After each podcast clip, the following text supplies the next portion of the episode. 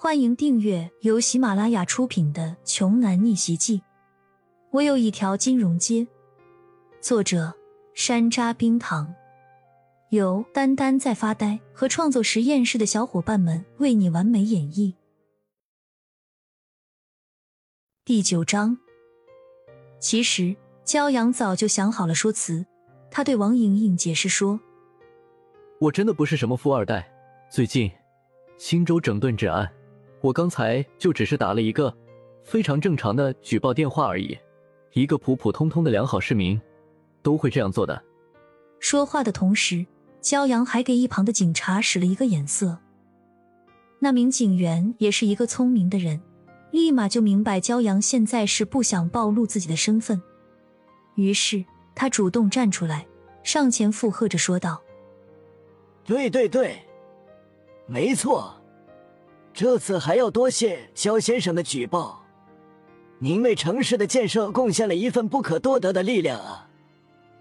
王莹莹傻了，弄了半天，骄阳还是原来那个没钱的穷屌丝啊！莹莹，莹莹，骄阳轻声呼唤着面前双眼发呆的王莹莹。王莹莹回过神来，厌恶的将骄阳推到了一边：“谁是你的莹莹啊？”莹莹也是你能叫的吗？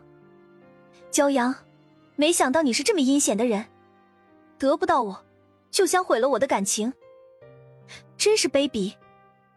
这个女人变脸的速度简直比翻书还要快啊！王莹莹被骄阳气得浑身发抖，现在的她可以说是失去了一切。高飞已经完了，骄阳还是屌丝，他想要傍大款的美梦彻底破碎了。青州市就是这么巴掌大小的地方，今晚这件事一旦被传开了，别说她在打算嫁人，恐怕每天出门就只能被别人指指点点的戳脊梁骨了。尽管焦阳刚刚已经早就猜到了，大概就会是这么个结果，但眼下他心里还是有些接受不了。没想到自己爱了多年的女人，竟然是这样的一个货色。摇了摇头。骄阳直接转身离开了。他走到带头人的身边时，用只有他们两个人能听到的声音，耳语的说了一句：“对这个女人，你们给一点小惩罚就行了，不要太为难她。其他人就公事公办吧。”这是骄阳对王莹莹最后的一点感情了。从今天开始，他们彼此将再无任何瓜葛。拆迁队长点了点头，大声说。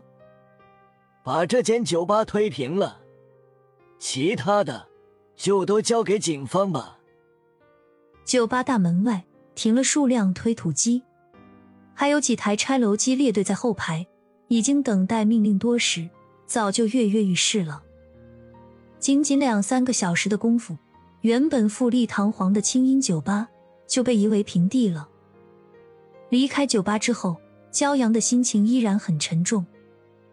他怎么都没有想到，大学时代的初恋，这么多年的感情，居然在金钱的面前是如此的不堪一击。不远处，庄九站在一辆高级轿车旁边，对骄阳呼喊道：“少爷，庄九顺，你怎么来了？”骄阳走过来问道。庄九拉开车门，恭敬的请骄阳上车，说：“这里的情况。”我已经了解清楚了，盘算着拆迁的时间也差不多了，所以就开车来接少爷了。看来刚刚好。骄阳心很累，不想再多说什么。庄九开着车一路疾驰，很快便回到了医馆。少爷，您今天好好休息。明天我再来跟您详细介绍有关亚洲金融街的事情。庄九也知道骄阳今天晚上受到的打击很大，于是就先行离开了。骄阳刚一走进医馆，准备休息的时候，门外传来了一阵急促的敲门声。骄阳哥，你在里面吗？门外传来少女清脆而焦急的声音。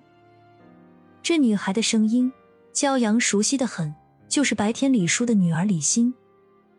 李欣比骄阳小两岁，一直像亲妹妹一样陪着骄阳。这么晚了，李欣找上门，一定是有急事。骄阳不敢怠慢，连忙打开了医馆的大门。只见身材娇小的李欣背着满头是血的李叔，正在门外急得团团转。这是怎么了？李叔怎么会弄成这样？骄阳大吃一惊，白天人还好好的。怎么一下午的功夫就变成这样了？